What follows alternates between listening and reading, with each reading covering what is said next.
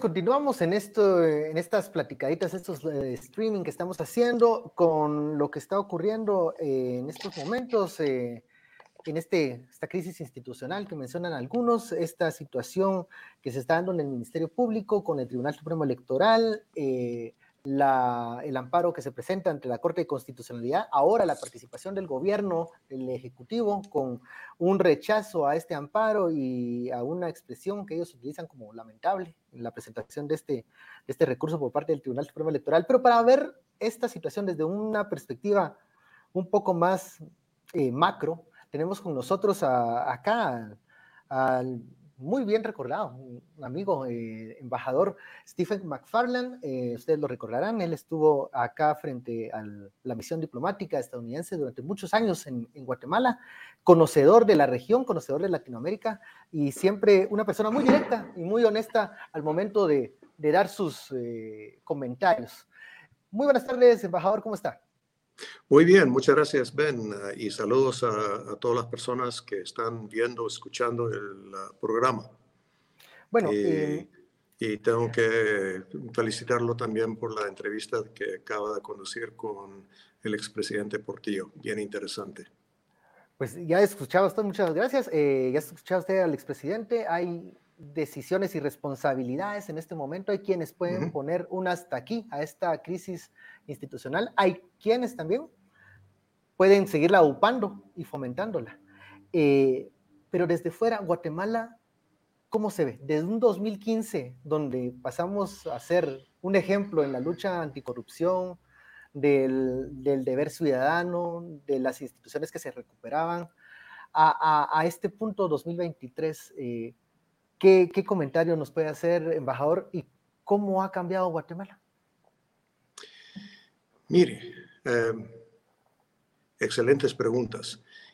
Yo creo que quizás antes de abordar eh, el, tema de las elecciones, hay que ver realmente cómo, se encuentra el, Guatemala de hoy y cómo se explica, cómo se entiende un país que, por un lado, tiene indicadores eh, económicos macros positivos, ah, bastante buenos comparados con otros países, y por otro lado tiene ah, la mitad de la población que vive en la pobreza, ah, altos grados de desnutrición infantil, la, digamos, bastante marginación y discriminación hacia eh, el 50% o más de la población que es indígena.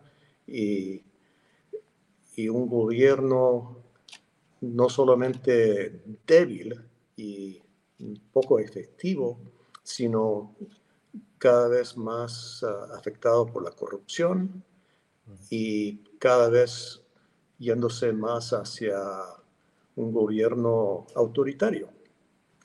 Y estas elecciones me parece que tanto son, o sea, son a la vez una consecuencia de, esa situación y de pronto una, una oportunidad para, para, ver si se puede enmendar uh, la ruta que tiene Guatemala.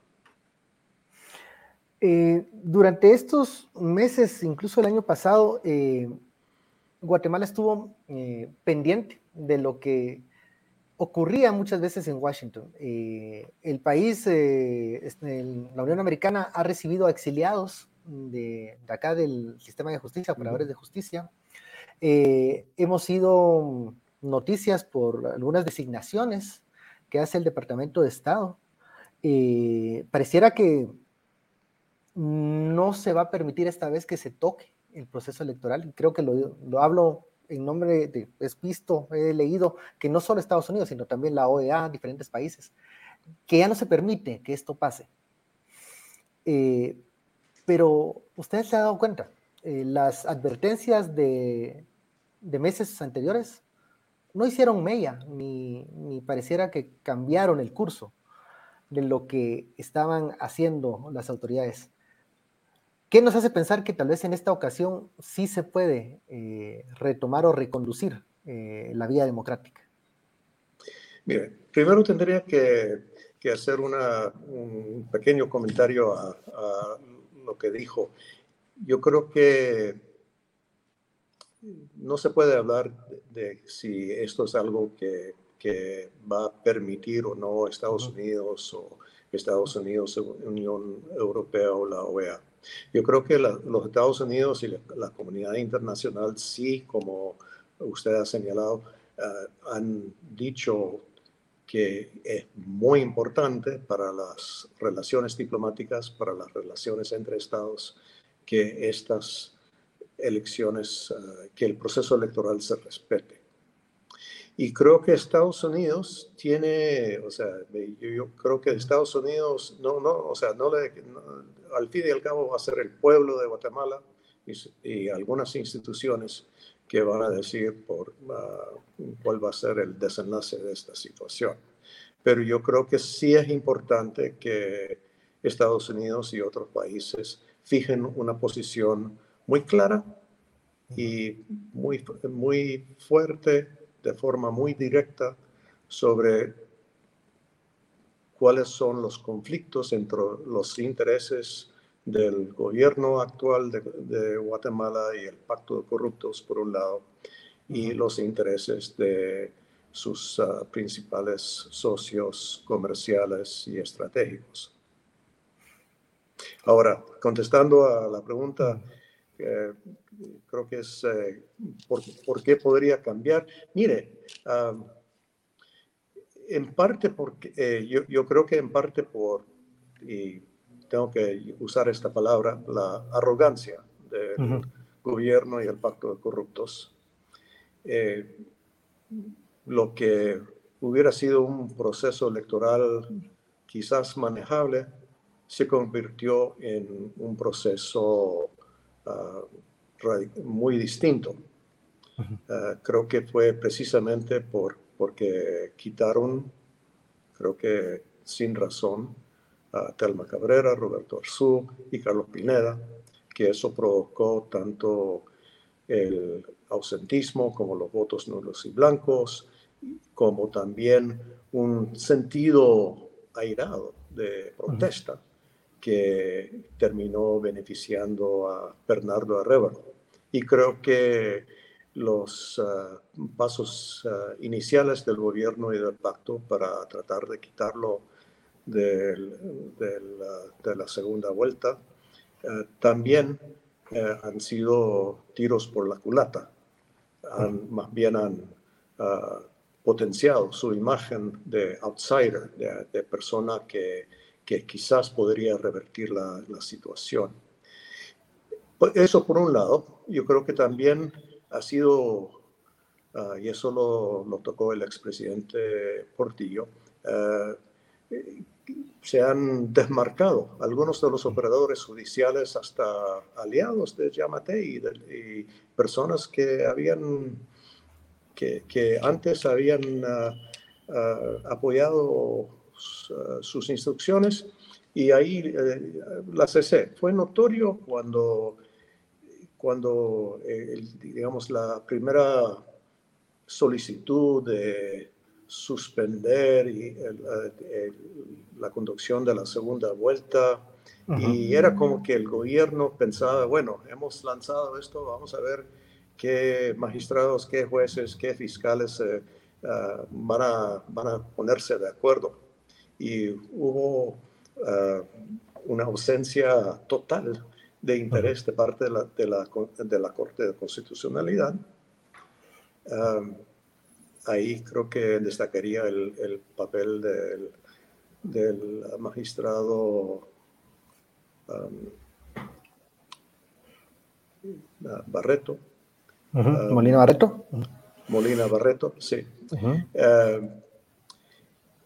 que luego, o sea, le, entregó el balón a la, Corte, de Corte Suprema, que tampoco quiso hacer nada, que le, entregó todo al TSE. Y ahí también eh, la, la, sorpresa agradable de ver, bueno, el TSE al fin decide que, bueno, eh, o sea, esto, esto procede. Esto procede. ¿Usted, ha visto que se ha resquebrajado esas alianzas? Sí, yo creo que primero entre, entre Yamatei y otros partidos del pacto y también entre, entre estos y algunos de los ah, aliados y operadores judiciales. No todos, porque ahí hemos visto el papel bastante nefasto del Ministerio Público y de algunos ah, jueces menores. Pero, pero sí, eso da, da para pensar que hay posibilidades, por lo menos en lo legal. El, el peligro, por supuesto, es que hay algunos círculos que son tan eh, enquistados en el poder, tan amarrados al deseo de tener cada vez más poder y más plata, y también algo mediosos, miedosos, que, que por supuesto hay una amenaza de que alguien vaya a utilizar la violencia política para solucionar lo que no pueden por la vía judicial. Eso sería un gravísimo error. Espero que no se, que, no se haga, pero es una amenaza. Y estoy seguro que Estados Unidos y otros países están conscientes de esa amenaza. Que, que, pues está ahí en el, en el, tablero y como usted bien lo menciona, embajador, ojalá no se llegue a, a, ese punto, eh, pero siempre ha sido un riesgo. Eh, me menciona algo que es interesante. Em, cuando la Corte Suprema de Justicia, eh, luego de haber hecho la revisión de actas, aún suspende la oficialización de los datos, es solo la magistrada presidenta la que firma. O sea, ahí vemos que pues, otros magistrados no van a, secundar eso o al menos van a ausentarse. Un TSE que pasó de dubitativo, a ver, de cómplice en, algunas decisiones eh, controversiales a dubitativo, a lo que hoy entregó, que este amparo eh, en su redacción está es muy categórico. Pero hay gente que cree que el balón cuando regresa ahora a la CC, regresa en otras condiciones. Ya no es el balón que, que llegó aquel momento en donde presentaron los nueve partidos políticos las, eh, las dudas y que pidieron la revisión de las actas impugnadas. Ya no es el mismo eh, tablero de juego, ya no es el mismo, la misma cancha, y que eso puede frenar el deterioro institucional eh, que se puede venir en los próximos meses. Ahora, la amenaza de un mandatario que está terminando su gestión, que no tiene mucho que perder, sino que puede arriesgar más, porque ya está en las últimas, sigue estando latente. Han habido extradiciones en, este último, en estos últimos días también y pareciera que hay mucho temor de, enfrentar a la justicia. Hay funcionarios que tienen miedo a que en un eventual gobierno de alguien que no sea del pacto se reactive una suerte de CICIG o una vendetta judicial, eh, incluso de fuera, con, solicitudes de extradiciones. ¿Usted cree que estos temores tienen sus fundamentos, se están exagerando o es algo que la justicia tiene que resolver? Mira, entonces, si, si entiendo bien, hay, o sea, las preguntas son si, si es posible que, que hubiera una, digamos, una serie de solicitudes de, venganza, solicitudes de extradición, venganzas judiciales, como lo han manejado. Eh, mire, el, el, país está en un punto muy, muy, muy sensible. Yo creo que quizás el, el el más sensible en toda la época democrática, más, más sensible aún que, el momento del serranazo. Ante esa situación, yo creo que, que tener simplemente una vendetta a ciegas eh, no sería prudente.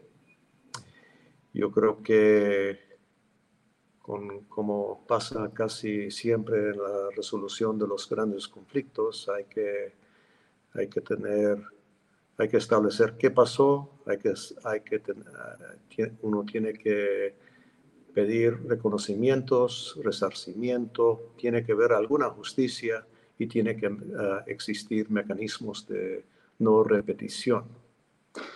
Y creo que eso es valedero también para transiciones políticas. Por supuesto, no sabemos si, si Guatemala va a llegar a, esa etapa de transición uh, o política. No se sabe. Pero si llegaran, uh, si llegara, entonces sí sería importante uh, que, que, hubiera un casi como un frente no necesariamente para apoyar al siguiente uh, presidente, sino para tratar de apoyar un regreso al Estado de Derecho. Obviamente va a haber gente que está totalmente en contra de eso. Algunos por sus uh, propias ambiciones políticas, y ahí creo que habría que incluir al presidente Yamatei, que me parece que él quiere de alguna forma ejercer el poder, si no desde Palacio, por lo menos uh, detrás de algunas figuras. Y hay que, um, hay que entender que él es una persona que toda su vida, no solamente durante su, sus uh, años en el Palacio, está acostumbrado a personas que le dicen que no, que le dicen que no puede, que le dicen que no puede ser, y él siempre los uh, manda a rodar y, hasta el momento uh, él, uh, él, ha tenido éxito con eso. Entonces, por eso esta situación se, se vuelve bastante peligrosa. Porque yo creo que ahora se desmorona bastante el, el, artefacto que él construyó del poder. Habría que señalar otra cosa que, es, que es nuevo, que es eh, llamativo después de los, eh, de los últimos cuatro o cinco años, y eso ha sido la posición de CACIF, de los eh, grandes empresarios de las, de las familias más ricas del país, y yo creo que uno podría pasar mucho tiempo analizando, haciendo eh, el balance de, de CACIF, etcétera, pero en esta coyuntura creo que es muy positiva su decisión. Ahora, yo creo que como cualquier cosa en Guatemala, hay que entender que esta decisión, esta declaración, si bien es importante, no quiere decir que no haya otras fuerzas dentro del, de la élite económica que estén tratando de reinterpretar la declaración o de reescribir la declaración, de nulificarla, etcétera, de decir, bueno, ahora, ahora las cosas han cambiado, tenemos que adoptar otra postura. Eh, no es una posición necesariamente fija, pero que, haya sido positiva, sí, es muy positiva y ojalá continúe. Estoy seguro que Estados Unidos le está comunicando esto a los grandes empresarios y parece que también ah, para hacer la conversación más interesante ah, han compartido algunas de las cosas que van a hacer si realmente colapsa eh, la figura democrática dentro de Guatemala. ¿Y esto las élites lo han entendido? ¿Lo están entendiendo, embajador? A saber, bueno, y por supuesto yo no estoy en las conversaciones, pero me puedo imaginar. Pero yo creo que también hay que, hay que, ah, ah, hay que entender que como, como, todos humanos se, se, rigen por la inteligencia y también por las emociones. Y y ah, como he dicho en otra entrevista, repito en esta, hay un libro corto, brillante, escrito por Alejandra Colón, que habla de, de, las cosas que han moldeado la visión de la élite económica. Eso incluye el, el, temor, el miedo a que se levante la gente, el miedo de que eh, terminan eh, los, eh, las oportunidades para ellos. Ahora, yo creo que eh, ellos también deberían ser parte de, esta discusión entre sectores que apoyan la democracia y ¿no? a ver, cómo ¿cree usted Que, ¿Cree usted que este momento para las élites es un momento donde hay que ser más inteligente y menos emocional? Yo creo que eh, hay que, eh, por supuesto, hay que usar la inteligencia, pero uno tiene que reconocer las emociones. Uno, y yo creo que uno tiene que también tratar de empatizar con las otras personas. Y eso no quiere decir simpatizar con ellos, sino por lo menos ponerse en los zapatos de uno y tratar de ver cómo es que ellos ven al mundo y a base de eso, entender cuáles son los aspectos que hay en común o que no hay en común. eso es algo que yo he practicado como diplomático con, con, o sea, con gente de países aliados, con gente de países adversarios y con gente que, y, con ah, ah, gente de eh, grupos armados que, que estaban dispuestos a dispararme. Entonces, yo creo que no es empatizar, no es simpatizar. Yo creo que eso es importante y yo creo que también hay que tener una, hay que entender que sí, el momento es lo que nos, ah, lo que nos interesa, pero hay toda una historia. Eh, hay que entender la, el peso de la historia. Yo creo que Guatemala eh, no quiero, o sea, y lo digo con respeto, eh, Guatemala eh, es, para, para parafrasear al, al, escritor norteamericano Faulkner, un país donde, donde el pasado ni siquiera está en el pasado. Lo vivimos todos los días. Los días. Embajador, ¿cómo es la relación o cómo sería una relación Estados Unidos con, una, con un país que colapsa democráticamente? ¿Cómo? ¿Cómo, es, cómo, cómo se interactúa?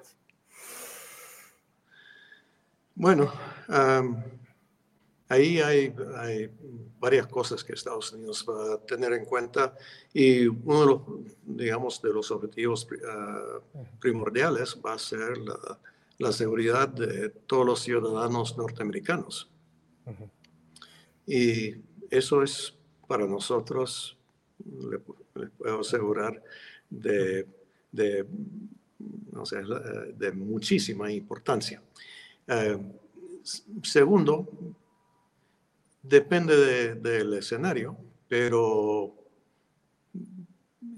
yo creo que Estados Unidos, si bien no puede y no debe dictar eh, cómo un país debe portarse, hay algunos principios básicos que, eh, que, todos los países, incluyendo Guatemala, han firmado ah, bajo la supervisión de la OEA.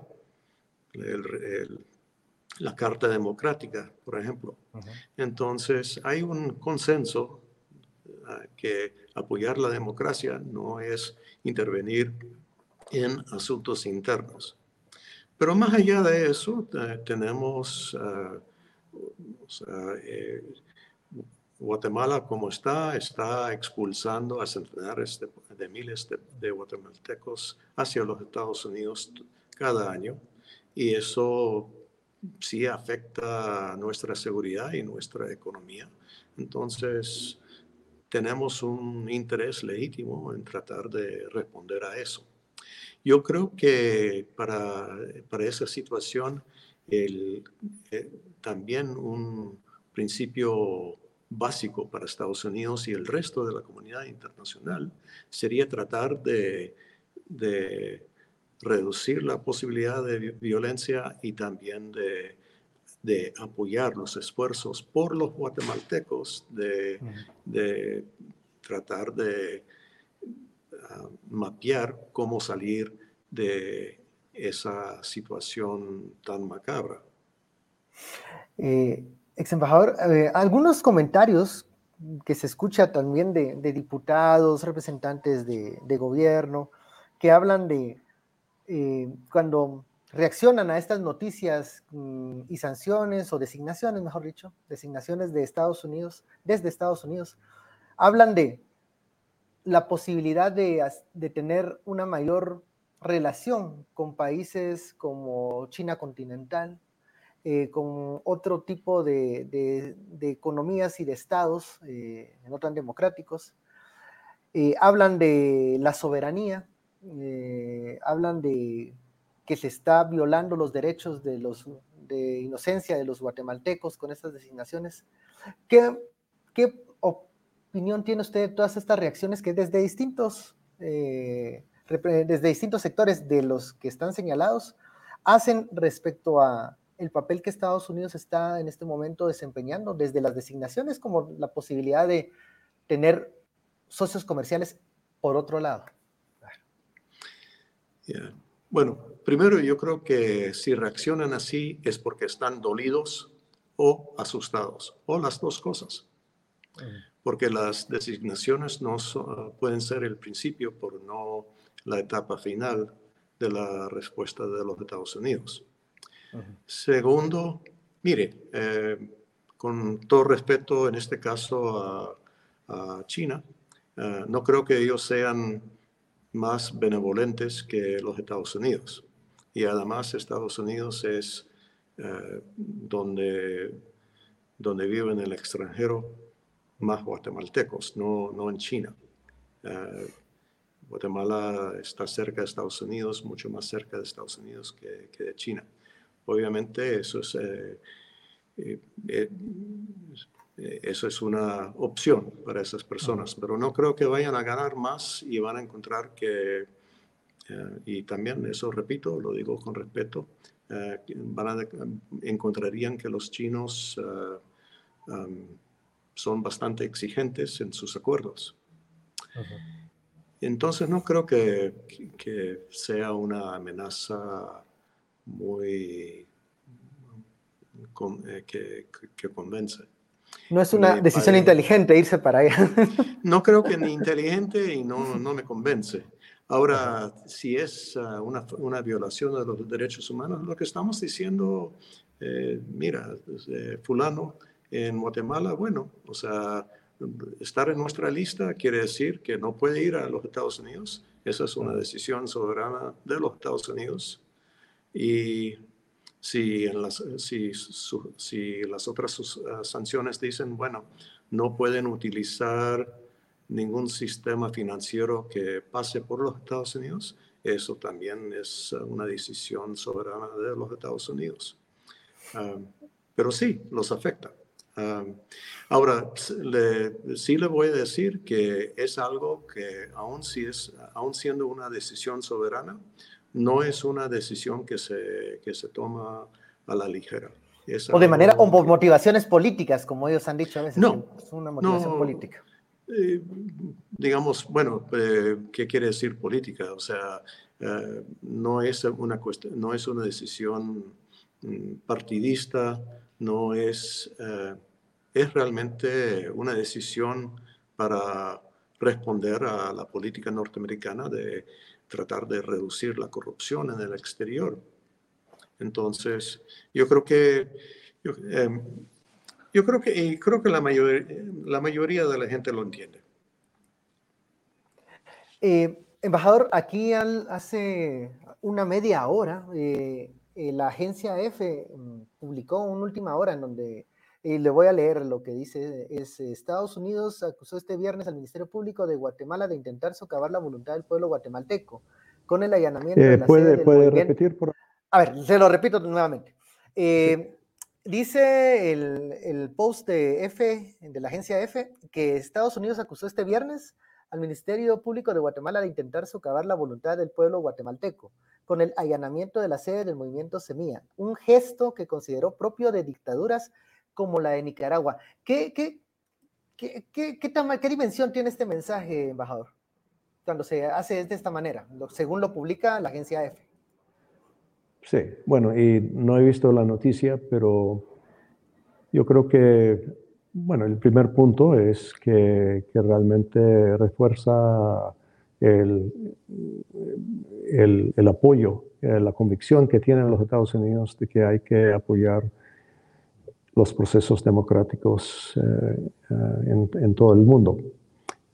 segundo, yo creo que la comparación con Nicaragua es deliberada y, y aquí esto demuestra que, que siempre va a haber gente que va a tratar de decir, bueno, fulano es izquierdista o mengano es conservador, pero esto realmente, la, política, sobre todo lo que se ve ahora en, Guatemala, lo más importante no es el espectro político, es más bien el, el espectro de transparencia. Si, si esta persona es ah, corrupta o si la otra persona no es corrupta, también es cuestión de esta persona va a hacer más de lo mismo o esta persona podría hacer algo nuevo.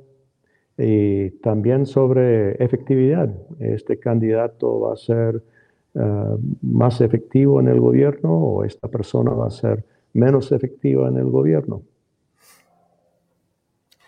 Embajador, eh, hablábamos con el expresidente Portillo sobre las necesidades de, de llegar a consensos mínimos. Eh, en esto siempre ha habido un acompañamiento de, de, la comunidad internacional, siempre en buscar estos espacios. ¿Cuál cree usted que puede o qué recomendación haría usted a los guatemaltecos mm, por la experiencia que tiene de cómo lograr encontrar espacios en común, aún en este momento en donde pues hay muchos enfrentamientos y, y hay una polarización eh, fuerte. Creo que el primer paso es simplemente conversar y tratar de quizás conversar en, en círculos, comenzando círculos pequeños y después uh, haciendo más grandes esos círculos para ver qué se puede hacer. Y también, o sea, Guatemala tiene la ventaja de que, hay un número bastante reducido de personas en los ah, partidos políticos, las iglesias, eh, los varios, varios grupos de sector privado, sociedad civil, etc. Y algunos, muchos de ellos se conocen. A veces, a veces hay algunos que, que no, se, no se conocen. Pero yo creo que eso, eso sería importante. Ahora, si yo, estoy seguro que, la, comunidad internacional estaría interesada en apoyar esto, pero también hay que entender, o sea, hay que fijarse en cuál sería la, la posición o la posible oposición del gobierno de Guatemala. Yo diría que el, gobierno de Guatemala, y ahí me refiero no solo al presidente, sino a los ministros y otros, creo que tienen que entender, que su, turno se está acabando. Y aunque excluyeran de alguna forma a Bernardo Arevalo de la segunda vuelta, yo creo que sería imposible dar marcha atrás al, gobierno, al, país que existía antes del 26 de junio. Creo que imposible. Esta es otra coyuntura, otra situación, y hay que hacerle frente. Entonces yo creo que el gobierno más bien debería pensar en, en cómo negociar su transición de una forma más decorosa y ventajosa en vez de tratar de simplemente eh, echar, eh, echarse más tiros por la culata. Eh, la, estrategia de suma cero no está funcionando, obviamente. Usted lo, usted lo ve de esa manera. Me parece, me parece que no, pero yo creo que también uno tiene que entender que para el presidente Yamate así ha funcionado bastante bien hasta ahora. El truco consiste en cómo convencerlo de que las cosas han cambiado ahora y que enfrenta otra situación. Y yo creo que quizás hay algunos en su eh, círculo, eh, en, el círculo pequeño de asesores que tiene, que van a comenzar a comprender eso. embajador, usted mencionaba al inicio que Guatemala es un país de contradicciones, porque por un lado hay crecimiento en lo económico macro, en lo macro, hay estabilidad eh, macroeconómica, pero mantiene una realidad que, es, que es eh, eh, bastante cruda, ¿no? entre estos asesores que el presidente mm, seguramente tendrá, mm, parte de la élite económica que se ha acercado a él, el que se desmarquen ellos o que se están desmarcando algunos en este momento, eh, puede ser que hagan mm, que el presidente caiga en la realidad de que el 14 de enero se termina y se extingue su mandato. Mire, eh, eh, no, ah, puede repetir la pregunta. O sea, que, ¿qué tan importantes o qué tan fundamentales son esos apoyos de esos empresarios o parte de la élite económica que sostienen al presidente en este en esta actitud que usted menciona, eh, y es que es mejor decirle que ya el, el, poder se termina el 14 de enero y que hay que buscar mejor una salida. Pues eh, sigo pensando que la declaración de, de Casif y la de Fundesa fueron señales muy importantes. Tengo entendido que el, presidente Yamate eh, les expresó en privado su enorme disgusto. Ahora, el papel de empresarios específicos, no tengo mayor conocimiento, pero por supuesto e, esas personas sí podrían ser muy importantes. Pero creo que también el hecho de que la CC no, no lo haya ah, respaldado eh, enseguida fue una señal de alerta. Puede ser, como usted ah, dijo antes, que, que, el presidente piense que, bueno, puede presentarles otra situación a la CC para que, para que ellos den el visto bueno. Espero que no, pero es posible. El, ¿Se puede hablar de qué, reacción tiene embajador cuando escucha expresiones como que se está dando un golpe técnico, un golpe judicial, un golpe de Estado? ¿Estamos ante una situación así o, es un deterioro lento que nos puede llevar a un colapso democrático? Yo, yo, diría, en términos quizás más crudos, esto es un asalto armado.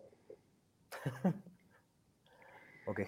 Pero pero sí, yo creo que hay un, hay, hay un, sí, se podría llamar golpe técnico, pero básicamente esto es un robo.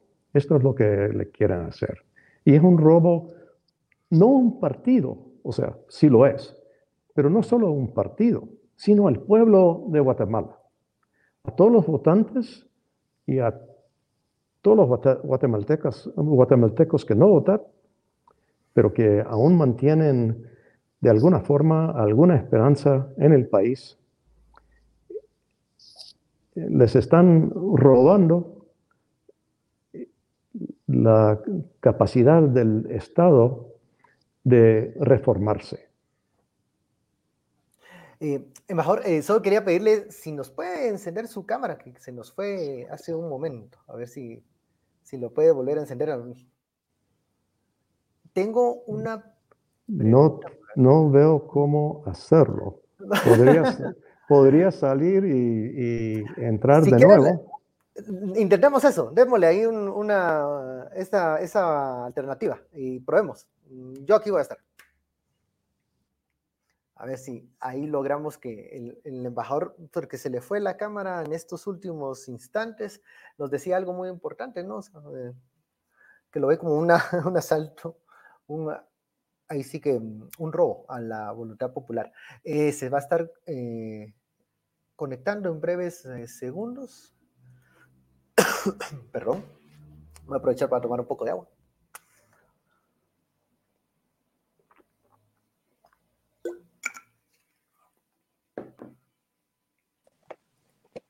Ahí está, ah, ahí está nuevamente. Ya, se nos, se nos fue la imagen, pero ya estamos de vuelta. Em, embajador, usted tuvo mucha experiencia y mucho contacto con, con distintos sectores acá en Guatemala. Sectores que hoy mismo están pues manifestándose a favor de, de respetar la voluntad popular. Eh, ¿Qué recomendación o qué mensaje les daría usted a estos grupos que igual hay momentos de frustración, de miedo, cuando uno ve estos allanamientos, esto, este actuar de quienes deberían de protegerlo, están persiguiendo. ¿Qué, mensaje le da a estas, a estas personas?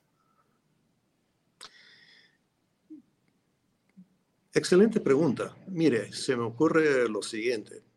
Primero, recordar que esto no es simplemente otra elección si realmente, sino que es un punto de inflexión para Guatemala ante estos ah, procesos de autoritarismo, de cleptocracia, de ineptitud y, e ineficiencia de un poder central que está subfinanciado para comenzar en un país con bastante pobreza y con poblaciones ah, como los pueblos indígenas bastante marginados. Este es un punto de inflexión. Yo creo que segundo, que, que pase lo que pase, no creo que Guatemala vuelva a ser el mismo país que era hace dos meses. eso hay que tener en cuenta. Tercero,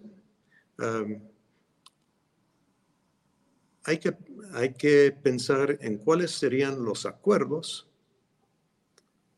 básicos para tratar de sortear este proceso de transición, porque es una, es una transición. ahora, no está claro si es una transición hacia un gobierno de Sandra Torres o de Bernardo Arevalo, pero es una transición y yo diría, aunque ganara Sandra Torres, el país no vuelve a ser el mismo. Y, Sandra también tiene su, eh, o sea, es, solamente aliada táctica de, los poderes políticos, no aliada estratégica. Pero yo creo que eh, eh, eso, y recordar, y, también esto va a ser difícil. Ah, uno de los últimos poderes que no, que no ha terminado, no ha eliminado eh, el presidente y el pacto de corruptos es el poder de la protesta. Estoy hablando, por supuesto, de protesta pacífica, Y, protesta, legal. Pero aunque sean pacíficas y aunque sean legales las protestas, protestas no dejan de tener un elemento de peligro. Entonces, ah, como, o sea, tengo que ser responsable y, reconocer eso. Pero esto, esto sigue siendo ah, un poder que no lo han acaparado. Y creo que el, el, poder de la comunicación, de los contactos, ah, no eh, eh, tratar de, no, no, pensar, bueno, ese grupo, la verdad que hace cuatro años nos, nos, ah, nos hicieron una canallada, entonces yo no voy a hablar con ellos. No, es, es o sea, hay que ver, hay que hablar con casi todo el mundo para ver cómo se puede salir de esta situación respetando la voluntad del pueblo, respetando la constitución, respetando la ley electoral y los procesos electorales. No es momento de ser sectarista, entonces, no es momento de, buscar solo a los que piensan, representan o son iguales que, que yo. Para, sí, uno, pelea. uno mantiene su identidad, pero uno no se define totalmente por o sea, si tú no eres exactamente como yo, entonces no voy a hablar contigo. No, así no puede ser. ¿Qué opina usted, ya para cerrar, eh, embajador, ya estamos llegando al final, de aquellos que esperan mm, como, como, como decimos aquí en Guatemala, como agua de mayo, o sea, están esperando, esperando que la solución venga de fuera. Que Están equivocados. Piden intervención, piden intervención estadounidense como que fueran otros años, otras épocas, otros momentos. Eh, y usted me adelanta, usted dice que estamos equivocados. ¿Qué mensaje le daría también a esos que están esperando que eso sea la solución? Mire, yo creo que, y aquí voy a, creo que voy a responder más a, a, todos mis años creciendo en América Latina y siendo parte de una familia latinoamericana, peruana, que deben tener suficiente orgullo en su país y sus, sus capacidades para construir su propio camino. Por supuesto, con el apoyo de otros sectores, de otros gobiernos, de otros grupos internacionales. Eso está bien, pero que simplemente venga de afuera, eh, están equivocados. Y me parece que Estados Unidos está dispuesto a apoyar, a responder, pero no puede ni debe liderar el proceso. El, liderazgo tiene que venir desde dentro del país de, los guatemaltecos, de la sociedad civil, de las fuerzas. Se nos fue la cámara de dos, sí se nos fue el audio, creo. bueno, eh, vamos a ver qué nos pasa por acá. Ah, ya se conectó. ¿Ya se conectó otra vez? No sé. Ahí la escuchamos, ahora sí. No, no su imagen, pero vemos, eh, pero escuchamos el audio, entonces eh, podemos seguir hablando. Ya, ya, ya para, para llegar al, cierre, embajador, nos decía de, de, de, estos equivocados que siguen esperando que, que de fuera nos, nos vengan las soluciones y no construirlas desde dentro.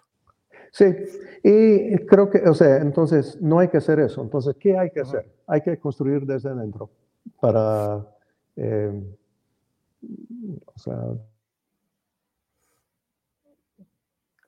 Eh, por, último, eh, ¿me escucha por ahí? Yo creo que se fue el audio nuevamente. ¿Será un tema de batería? Vamos a ver.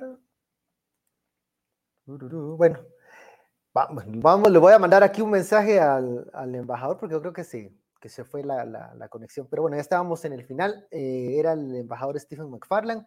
Nos hablaba sobre que los mensajes están, dados, eh, que ve una reorientación eh, de, la élite y de los mensajes últimos que han dado y que hay un acompañamiento en este, en este proceso de construir la democracia y que eh, espera no se llegue a ningún tipo de colapso democrático. Eh, ¿Me está escuchando, embajador? Eh, sí, lo escucho. Sí, bueno, ah, entonces, para, para que termine, para que finalice, adelante. Sí. No, mire, yo repito, Guatemala está en un punto de inflexión. Yo creo que el, el poder de decidir qué, qué, va a pasar está, lo tiene en sus manos creo que están acompañados por el gobierno de los Estados Unidos, por la OEA, por la Unión Europea, por otros países. Eh, sin embargo, el liderazgo tiene que venir de ustedes los guatemaltecos. Y yo creo que hay que entender que esto realmente no es un, digamos, un tema de izquierda versus derecha, es un, un tema de, de si se van a permitir que funcionen las eh, instituciones ah, democráticas y que, que, haya elecciones transparentes y, justas. Eso es el, el, gran tema. Lo que se está jugando Guatemala en este momento. Embajador Stephen McFarland, muchísimas gracias por esta plática siempre tan honesta, tan directa y, tan fácil hablar con, con, el embajador porque nos, nos, nos eh, explica estos entresijos de, de, cómo se ve desde fuera estas problemáticas que parecieran no, no finalizar o parecieran muchas veces repetirse, pero, pero tienen un, un, fondo similar, que es eh, la lucha de, de, las libertades, de la democracia y del desarrollo de las sociedades. Un último mensaje, embajador, para cerrar. Eh, realmente nada adicional. Mire, eh, la vida está llena de sorpresas y así ha sido este proceso electoral. yo digo que este, esta, este resultado del 26 de junio es, el, es la mayor ah, sorpresa electoral en Centroamérica desde que Violeta Chamorro le ganó a Daniel Ortega. Y yo creo que, que abre, eh, abre el abanico para, la, para tratar de retomar ah, lo que se ha perdido ah, al pacto de corruptos, lo que se ha perdido a líderes autoritarios. Muchísimas gracias. ¿Sí? Y así, muchas gracias a usted, Ben. A, usted, a usted también, eh, que hoy fue una tarde bastante provechosa aquí eh, platicando con el expresidente y también con el embajador y esperando también cómo va a estar lo que decida la, Corte de Constitucionalidad y le vamos a estar informando, embajador, qué es lo que ellos finalmente deciden con el amparo. Pueden, creo que ponerle, eh, ser una válvula de escape que, permita que, que esto no llegue a una a una crisis institucional más, más elevada. Muchísimas gracias. Eh, voy a estar siempre en contacto eh, y bueno, eh, pendientes de lo que también vaya a suceder acá y también allá en Estados Unidos con las reacciones del gobierno norteamericano y también de los connacionales que se encuentran allá viviendo en la Unión Americana. Muy buena tarde, embajador. Muchas gracias, Ben. Saludos.